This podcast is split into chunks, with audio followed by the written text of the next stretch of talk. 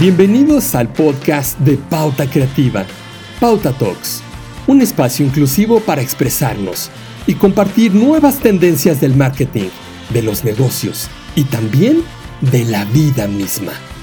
Somos una agencia de comunicación transmedia con más de tres décadas aportando valor en México y Latinoamérica. En este episodio, Alfredo Gandur, director general de Pauta Creativa, y Alejandro Sánchez Navarro, director creativo de la agencia, intercambian ideas con Sandy Mora, comunicóloga, maestra en desarrollo humano y autora de Alquimia Emocional. Hoy tenemos en Pauta Creativa a una mujer muy especial, que en su vida personal vivió momentos muy complicados y descubrió cómo dejar de ser víctima y vivir con gratitud.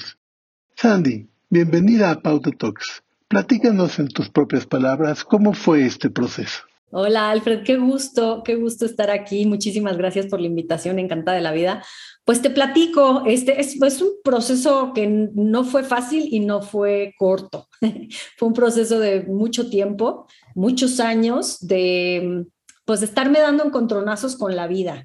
Yo tenía un perfil muy, muy estructurado, muy rígido, muy controlador, eh, muy del deber ser y, venía por la vida como con esta inercia de e, el, éxito, ¿no? De lo, de lo, que se espera de mí, de lo que yo creo que debo cumplir, ¿no? En, los estándares sociales y, y, el tema, sobre todo el tema profesional y el tema educativo. en la escuela siempre fui con muy buenas calificaciones, este, siempre eh, en el trabajo estaba ahí como, como la estrellita marinera, pero pues la verdad es que tenía un, un esquema muy, muy rígido de las cosas y, siempre era como esta necesidad de demostrar que sabía, de demostrar que podía y de demostrar que tenía la razón. Entonces, eso se vuelve obviamente agotador, es insostenible y se vuelve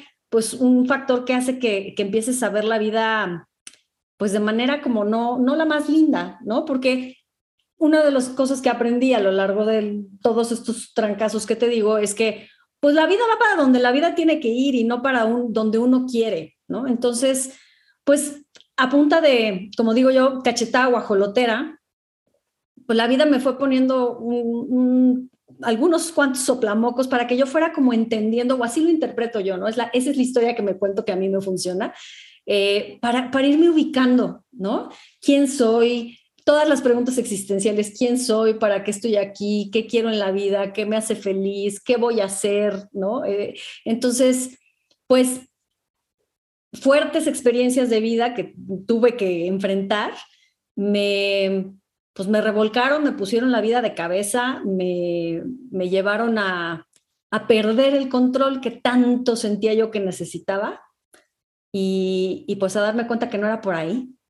Y, gracias a Dios creo, eh, me atrevo a decir que hoy en día eh, pues ya no controlo, ya más bien fluyo, no un fluir de, sin manos, ¿no? De decir, bueno, para donde me lleve la vida y, y no pasa nada, sino sí con, un propósito, sí con intención, sí con acciones, pero ya no resistiendo lo que la vida me va presentando, sino más bien ajustando el rumbo y, ajustando las acciones que hay que tomar conforme se van presentando las circunstancias y eso me ha funcionado muchísimo mejor.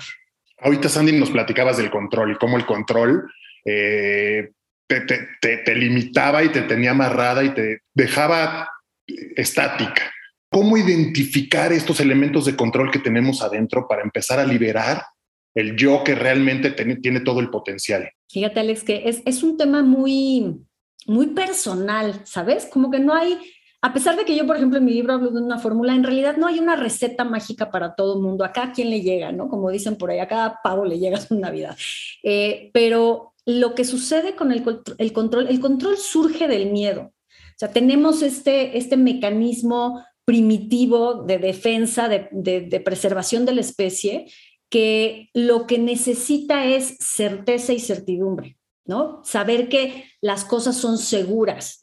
Entonces, en la medida que me siento seguro y no amenazado, estoy bien. Entonces, este que yo le llamo el chango loco de la cabeza, está todo el tiempo al pendiente de que nada nos pueda amenazar, ¿no? Y por eso tenemos esta tendencia, que por ahí un autor que se llama Rick Hanson eh, dice que tenemos teflón para lo bueno y velcro para lo malo. Y así venimos cableados de fábrica, ¿no? Entonces, estamos siempre con esta este instinto de estar previendo o tratando de evitar cosas que nos puedan lastimar, que nos puedan generar algún daño. Y el problema es que nuestro cerebro primitivo estaba diseñado porque los, las amenazas de la prehistoria eran reales y muy grandes, ¿no? O sea, tú salías de la cueva y no sabías si ibas a regresar en la noche, literal, porque te saliera un diente de sable, te picara una víbora, te comieras algo que te envenenara y te murieras. Entonces, obviamente eso estaba exacerbado. El que salía en la, con, un... Eh, digamos, una perspectiva optimista de la vida, de, ay, qué lindo día y no pasa nada, y pues no regresaba en la noche. Entonces, por eso tenemos esa, esa, esa necesidad de controlar. El problema es que te digo, este chango loco no distingue entre una amenaza real a mi vida y a mi integridad física y una amenaza que es una mera percepción. Entonces, hoy ese dientes de sable se vuelve nuestro jefe, el que se nos cruzó en la en la calle, este, que se nos cerró en el, coche, el, ¿no? el amigo de mi novia, que es una amenaza, o sea, todo se vuelve una amenaza. Entonces, esta necesidad de control que, que a muchos de nosotros se nos exacerba de alguna manera, también se suma las experiencias de la infancia, ¿no? Cuando somos chiquitos y nuestro cerebro se está desarrollando, eh, el cerebro empieza a adaptar mecanismos de defensa, adoptar mecanismos de defensa para sobrevivir en el entorno que sea que nos tocó. ¿No? Entonces puede ser que te tocó una familia que se, se, divorció o te tocó un padre alcohólico o te tocó una madre deprimida o te tocó lo que tú o te tocó orfandad y vivir que te cuidara la abuela, lo que sea. Y en ese ambiente, cada uno de nosotros fue recurriendo a lo que nuestro cerebro en proceso de desarrollo pudo recurrir para sobrevivir en ese ambiente, ¿no? Entonces, a muchos de nosotros el tema de, control, de decir, ok, si yo demuestro que soy capaz, entonces me van a querer. O si yo controlo que, que, nadie se enoje, entonces las cosas van a estar en paz en mi casa, ¿no? Entonces vamos, vamos exacerbando esta necesidad de controlar. Y, lo que sucede es que cualquier cosa que llegue de fuera, cualquier estímulo que no sea lo que yo planeé o lo que yo espero que suceda, me genera mucha ansiedad, mucho enojo, mucho rechazo y mucha resistencia.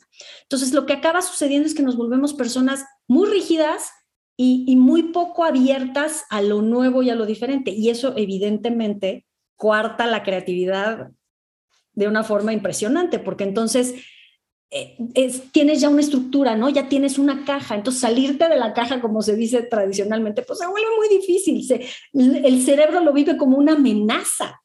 Entonces, es todo el tiempo esta lucha entre, bueno, que se me ocurran cosas diferentes y estar, eh, eh, incluso, ¿no? Yo someterme voluntariamente a vivir experiencias nuevas y distintas para poder enriquecer mi experiencia y poder vincular conceptos y generar ideas cuando tenemos este, esta controlitis tan exacerbada, se vuelve mucho más complicado y la sufrimos. Y de pronto llega una pandemia que nos muestra que nadie de nosotros tiene control de absolutamente nada en la vida, ¿no? ¿Cómo entender, identificar estos miedos que, que llevamos dentro, ¿no? Que son los que nos generan este autocontrol y cómo suprimirlos para, para justo, ahorita tocabas un tema que me parece interesante para nosotros que somos agencia, el tema de la creatividad, ¿no? Eh, limitamos mucho las ideas, limitamos mucho por los miedos y por la necesidad de tener un control de las cosas que hacemos.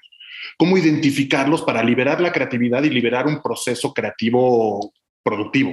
Mira, yo creo que una de las cosas que yo digo es, no, al, al miedo no lo puedes eliminar.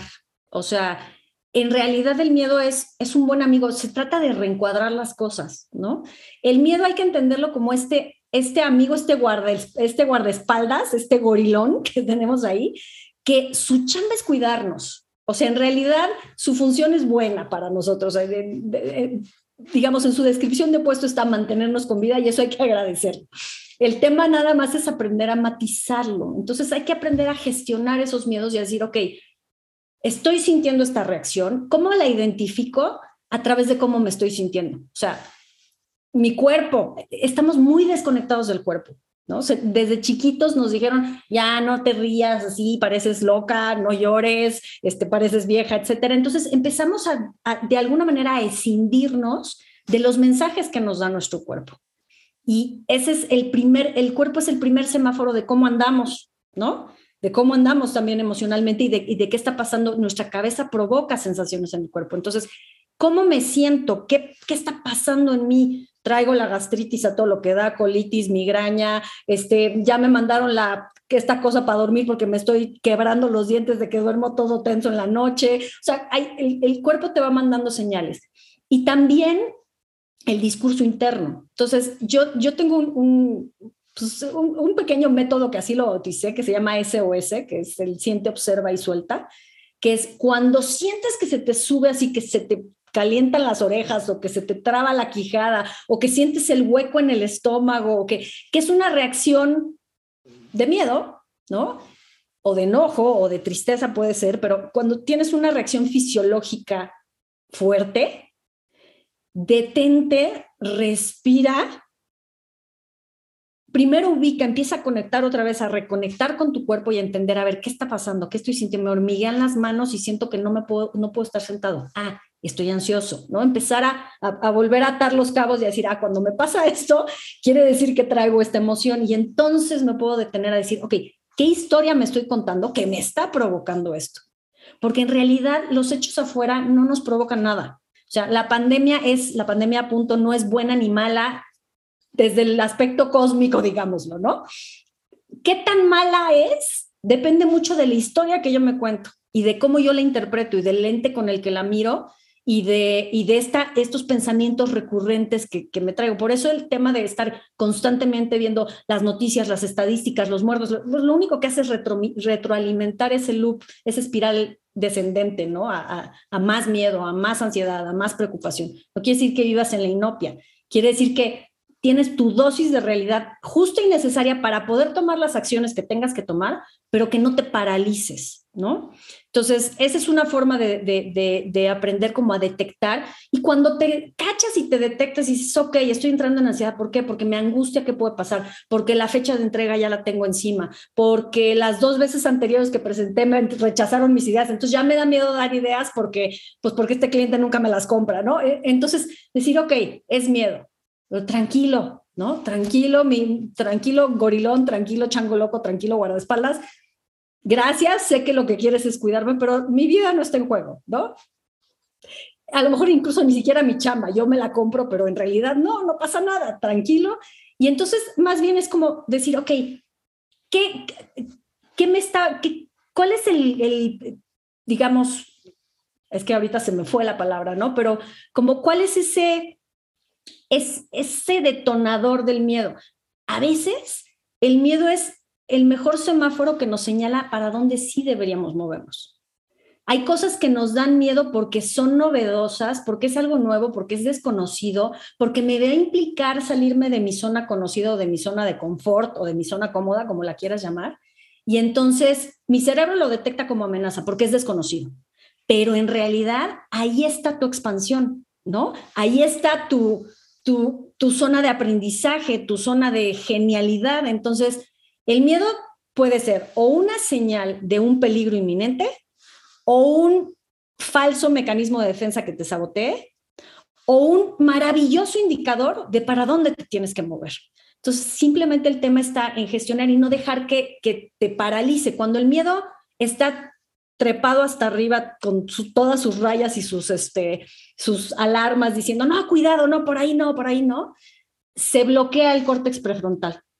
O sea, lo que sucede neurológicamente es que esta amígdala está desarrollada para bajar todas las funciones, eh, digamos, no esenciales, porque lo que tienes que hacer es o golpear o salir corriendo o congelarte, y entonces toda la sangre se baja de la cabeza a las extremidades o al tronco y, entonces se bloquea el córtex prefrontal porque primitivamente no, no, no te detengas a pensar, corre o no te detengas a pensar, suelta el golpe y, ¿no? y salva la vida. Entonces, difícilmente vamos a llegar a muy buenas ideas o a poder razonar maravillosamente o a nuestra zona de genialidad cuando estamos con miedo. Entonces hay que respirar, hay que bajarle eso. La respiración lenta y profunda suena de verdad tan elemental, pero es, se nos olvida hacerlo. La respiración lenta y profunda lo que hace es mandarle al cuerpo y al cerebro la señal de no hay peligro de muerte. Porque cuando hay peligro de muerte es, no, corre. Entonces, cuando tú empiezas a respirar lento y pausado, el cerebro empieza a, entender, ok, no, hay, no es un precipicio, no está el dientes de sable atrás, ok, y entonces al bajar ese miedo, puede entrar otra vez el lóbulo prefrontal a, razonar y ayudarte a decir, ok, esto es una señal de para dónde sí me puedo mover porque me está retando, y, pero, pero es un buen reto, o si es una amenaza real. Y entonces ya puedes entrar a, a esta zona donde te abras a las posibilidades y te abras a lo inesperado y te abras a lo incierto y te abras a lo nuevo y ahí es donde suceden de repente las grandes ideas. Sin miedo al miedo. Sin miedo al miedo, totalmente. Hay que hacernos amigos de nuestro miedo. O sea, en realidad no es nuestro enemigo. Nada más es no dejarlo que, no es como este gorilón que no piensa. Entonces es como decirle, ya sé que me quieres mucho, ya sé que me quieres cuidar, pero tranquilo, no pasa nada, ¿no? Es gestionar las emociones. Totalmente. Sandy, te conozco hace más de 20 años y siempre me he preguntado cómo fue tu proceso de transformación de mercadotecnia a desarrollo humano? Pues yo creo que no fue mi sabiduría, fue la vida la que me llevó a empujones porque yo me resistía. yo te, puedo decir que desde, desde que escogí carrera, eh, yo estaba entre psicología y ciencias de la comunicación, o sea, humanidades 100%, ¿no? Pero no escogí psicología por mi controlitis, justo. Yo estaba de pleito con mi madre y mi madre es psicóloga. Entonces en la adolescencia estaba yo de pleito con mi madre y entonces dije, todo menos lo mismo, ya yo me quería desidentificar de mi mamá, ¿no? Entonces decidí comunicación y la vida me fue llevando al área de mercadotecnia y a estar ahí y la verdad es que fue un trabajo que disfruté muchísimo, muchísimo, muchísimo. Llegó un momento donde se estancó la carrera y yo creo que se estancó porque en algún momento alguien me hizo la pregunta, ¿no? O sea, como, ¿por qué no das el siguiente brinco? Porque en algún momento incluso me quisieron mover de puesto y yo pedí que no me movieran porque estaba muy contenta y sentía que estaba aportando mucho donde estaba.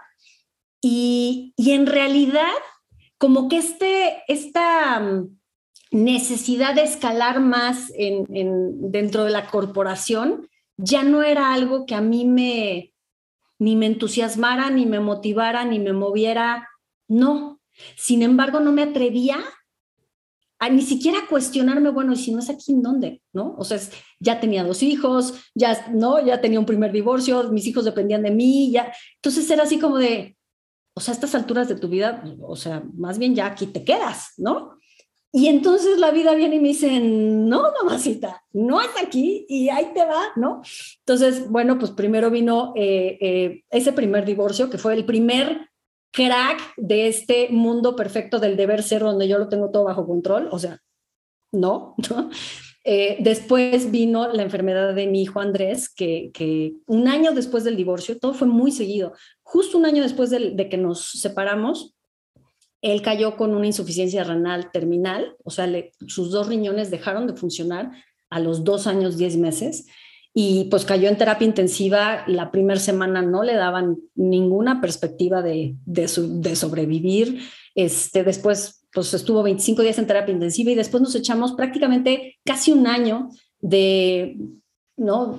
diálisis peritoneal, peritonitis, hemodiálisis, búsqueda de un donador para un trasplante y, y, todo eso obviamente te viene a sacudir todo, o sea, se pone el mundo de cabeza. No, no podía yo seguir trabajando porque estaba o sea, seguir yendo a la oficina full time porque necesitaba Andrés supervisión 24/7, estaba hospitalizado el 50%, 60% del tiempo en México y, mi trabajo estaba en Querétaro. Entonces, en ese momento recibí un apoyo invaluable que yo sigo agradeciendo hasta la fecha porque la empresa me apoyó diciéndome, ok, un trabajo como si fuera medio tiempo, cosa que no era un esquema común dentro de la empresa home office o hospital office se volvió, cuando en ese momento no era común el, home office, para yo poder también conservar eh, el seguro médico, ¿no? Que lo necesitaba sí o sí. Entonces, bueno, eso, es otra, esa es otra parte de estos regalos que te empieza a traer la vida, donde empiezas a valorar otras cosas y donde te empiezas a dar cuenta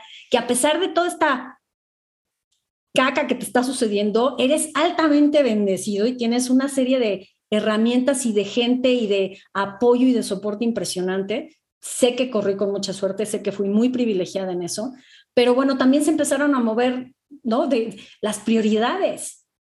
Yo era mamá de trabajo full time, ¿no? Donde, de hijos de guardería y, y, de repente poder estar con mi hijo todo el tiempo, pues obviamente me empezó a mover otras cosas y empecé a cuestionarme también, bueno, ¿y, y, esto qué va a implicar? ¿Y cuánto tiempo realmente quiero estar cerca de, de, de mis hijos? ¿Y cuánto tiempo realmente quiero estar en la oficina? Entonces empezaron a haber muchos cuestionamientos.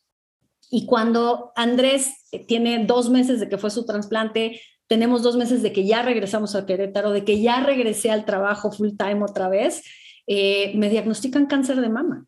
Entonces yo hoy, hoy lo veo a toro pasado y digo, la vida me está diciendo, ya no, te toca estar aquí en la oficina, ¿no? Este, y, y, bueno, pues ese cáncer me pone en otro lugar además, porque no es lo mismo ser la mamá del enfermo que ser la enferma. es, es, es una experiencia totalmente diferente. Y esa también fue un año completo de estar fuera de la oficina, ¿no? Con una incapacidad, con eh, quimioterapia, la cirugía, eh, la radioterapia y todo lo que implicó ese numerito y todo lo que se vuelve a mover de, ok, a lo mejor me queda poco tiempo de vida. No, no me lo dijeron así los doctores, pero el cáncer se pone inmediatamente como este velo de, ok, fecha de caducidad muy próxima, ¿no?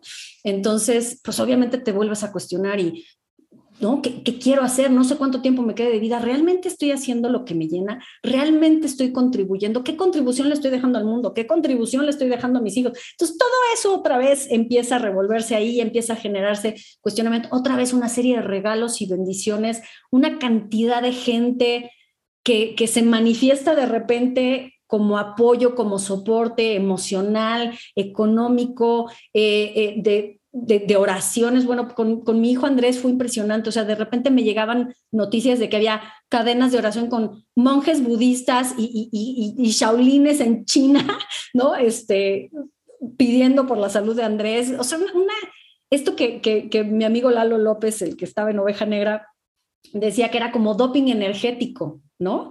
Eh, de verdad, era una, unas cargas de energía positiva que ayudaban a sobrellevar las cosas muchísimo más fácil. Y, y, bueno, pues todos estos sucesos van cambiándote como persona, van cambiando la forma como ves la vida, van cambiando la forma como te relacionas con la gente y, y van cambiando tus prioridades. Y en ese, en ese proceso fue que, pues yo, yo tenía muchos años con este, esta cosquillita de querer estudiar desarrollo humano como que este tema de la psicología nunca dejó de estar presente como un interés en mi vida. Y, nunca era el tiempo, ¿no? No hay dinero, el trabajo no me deja, ya, ya, ya, nació el primer hijo, ya nació el segundo hijo, este, ¿no? Está, estás tapada de cosas que hacer. Y decidí que ya no me iba a esperar más, decidí que, digamos, de alguna manera me llegó muy claramente la necesidad tenía las ganas, pero no tenía suficiente necesidad, yo creo, de, estu de estudiar esto que yo quería. Y, y, a través del blog que escribí cuando Andrés estuvo enfermo y cuando yo estuve enferma, hubo muchísima retroalimentación de gente que me decía, oye, pues es que a mi papá le acaban de decir que va a necesitar un trasplante de hígado. ¿Puedes platicar con nosotros un poco de tu experiencia? Oye, es que fíjate que a mi hermana le acaban de diagnosticar cáncer de mama. ¿Puedes, por favor, platicar con, con ella? Porque la forma como lo estás afrontando me parece súper padre y ojalá pudieras platicar con ella. Oye, y, empecé a recibir muchísimas llamadas de gente que me pedía de alguna manera ayuda, apoyo, consejo, palabras y dije, más allá de mi, de mi anécdota, ¿no? de cómo me fue a mí en la feria, yo quisiera poder ayudar a los otros desde donde, cómo les está yendo en la feria a ellos, ¿no? Porque no todas las historias son iguales. Y, creo que necesito herramientas para poder ayudar más allá de solo mi anécdota. Entonces, como que en ese momento fue, claro, ya encontré, ahora sí ya encontré la razón de peso suficiente para de, dedicarle el tiempo y el dinero que, que, implica una maestría y me metí a estudiar la maestría en desarrollo del potencial humano. Y a media maestría, eh, pues resulta que, que viene un recorte de personal en la empresa donde yo ya tenía 12 años y de repente ya no estoy en ese trabajo, ¿no? Entonces fue como, para mí fue como una señal muy clara de, eh, tu camino es por acá, no por acá, ya por fin, ya lo entiendes. Entonces, bueno, pues empecé a trabajar en temas de, desarrollo humano, de capacitación, em, y, pues ese ha sido mi camino en los últimos ocho años y estoy feliz como lombriz. ¿Ha tenido costos? Claro que ha tenido costos. Por supuesto que el, el, tema económico y esta estructura que yo tenía, ¿no? De cada quincena recibir un sueldo y saber y, ¿no? Y tener un cierto nivel de ingresos, pues eso claro que pega y eso claro que ha sido difícil. Para mí ha sido muy complicado ¿no? Poder fluir con este tema de, pues a veces hay clientes, a veces no hay clientes, ¿no? A veces hay chamba, a veces no hay chamba, a veces hay lana, a veces no hay lana. Para mi estructura controladora, bueno, ha sido muy terapéutico, digamos. Definitivamente eh, hay una lucha interna entre la historia que te toca y la historia que te cuentas, ¿no? ¿Cómo, cómo influye esta, esta última, esta historia que te cuentas tú para salir adelante y, ver tu historia que te toca de una manera mucho más positiva y constructiva para tu vida. Fíjate, Alex, que afortunadamente, y yo no sé eso, yo no sé si es así como este sabio interno que todos tenemos y que afloró en ese momento o, o qué fue, pero desde, desde el momento que estaba yo metida en todas estas cosas, en todos estos tsunamis que yo digo, tsunamis personales, tuve la, la suerte y la sabiduría de no irme al lado negativo, a pesar de mi esquema tan controlador, como que algo dentro de mí me dijo, mamacita, si no sueltas, si no aflojas, te vas a tronar, ¿no?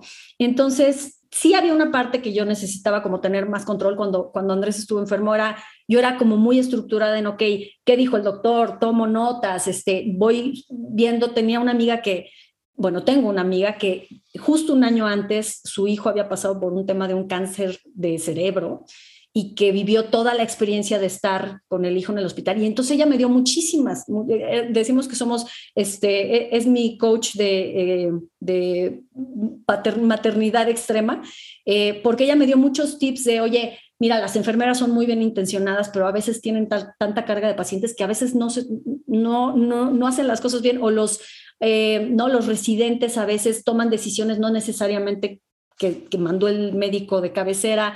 Entonces, chécalo. Entonces, eso me dio, como que le dio a mi chango que necesitaba control, le dio una tarea, ¿no? Ok, aquí sí puedes controlar, sí ponte atenta, los horarios de las medicinas, preguntar lo que le están poniendo y si el doctor ya lo sabe, XY. Y en lo demás, en, en este de parte médico que va cambiando, ¿no? En el día y que a lo mejor en la mañana te dijeron que estaba muy bien y, y que, ¿no? Que había respondido bien a X medicamento y a las seis horas te dicen, ¿qué crees que siempre no? Y ahora vino una infección y, y esa parte poder soltarla y poder lidiar con ella. Entonces creo que aprovechar mi parte controladora en donde sí tenía yo uso para ella y soltarla en lo demás fue algo que instintivamente hice y que creo que fue sumamente eh, sano y, brillante de mi parte, aunque está mal que lo diga, y, porque si no, yo creo que hubiera tronado muy pronto. Y claro, eventualmente troné porque yo creo que el cáncer que tuve de alguna manera fue la manifestación de toda la carga emocional, porque una cosa que hice también aunque soltó el control de los partes médicos y de toda esta parte donde yo decía, bueno, pues yo no, yo no, yo no estoy ahí con él en terapia intensiva, yo no lo puedo, yo, yo no sé qué hacer, ¿no? Yo lo más que puedo es estar aquí a su lado, supervisando lo que se hace desde mi lugar de mamá del paciente, no como médico y tan tan. Pero sí, en esa primera experiencia con Andrés, me abstuve de expresar mis miedos, ¿no? Y mis angustias porque también muy, muy, muy temprano, el primer día que entró a terapia intensiva, me vino así el flashazo de la película de La vida es bella. Y, y dije, si el niño me ve a mí destrozada o desolada o con miedo, peor se va a poner. O sea, si un niño chiquito ve que el adulto no tiene el control de la situación, pues más miedo le va a dar, ¿no? Y eso no le va a ayudar a estar bien. Entonces, de alguna manera sí evité entrar en todas estas emociones aflictivas e incómodas y las embotellé. Esas también las controlé de alguna manera, las, las hice un lado porque en ese momento sentía que no me iban a ser funcionales. Y creo que el haber hecho eso generó el cáncer. Esa también es la historia que yo me cuento. Ningún médico me va a decir, ay, sí, claro, de ahí vino.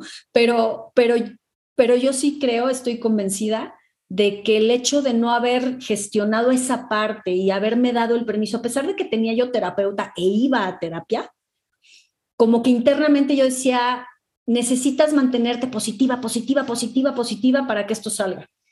Y, y si bien tuvo su uso, creo que me hizo falta espacios donde sí me diera permiso de ser humana y me diera permiso de quebrarme para que luego esto no se somatizara en un cáncer de mama, ¿no? Pero bueno, en mi caso ni modo, así pasó.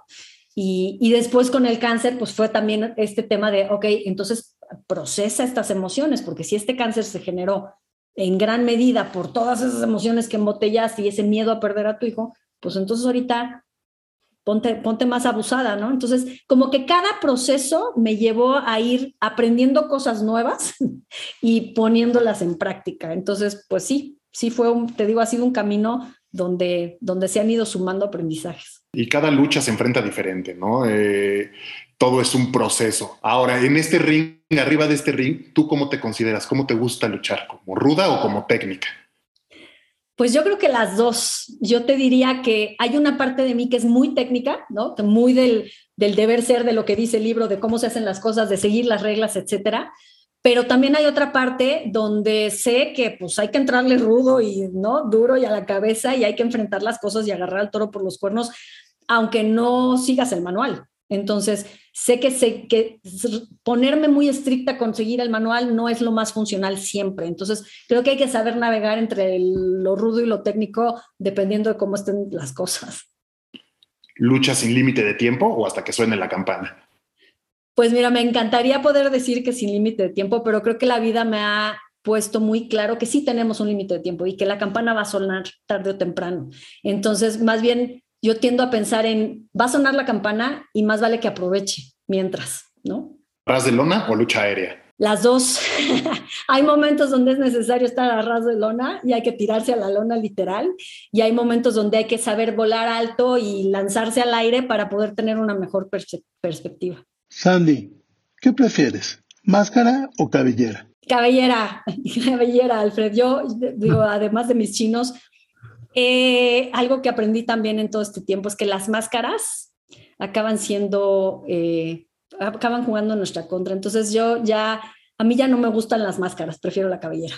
¿Un mano a mano o relevos australianos? Yo creo que una vez más, hay las dos cosas conforme se vayan necesitando. Hay momentos donde necesitamos relevo, donde necesitamos hacer equipo, donde necesitamos ayuda, donde necesitamos este soporte. Y hay cosas donde le tenemos que entrar mano a mano nosotros solitos y hay cosas que nadie más puede hacer por nosotros. Entonces yo creo que las dos. Sandy, muchas gracias por compartir tus pensamientos con todos nosotros.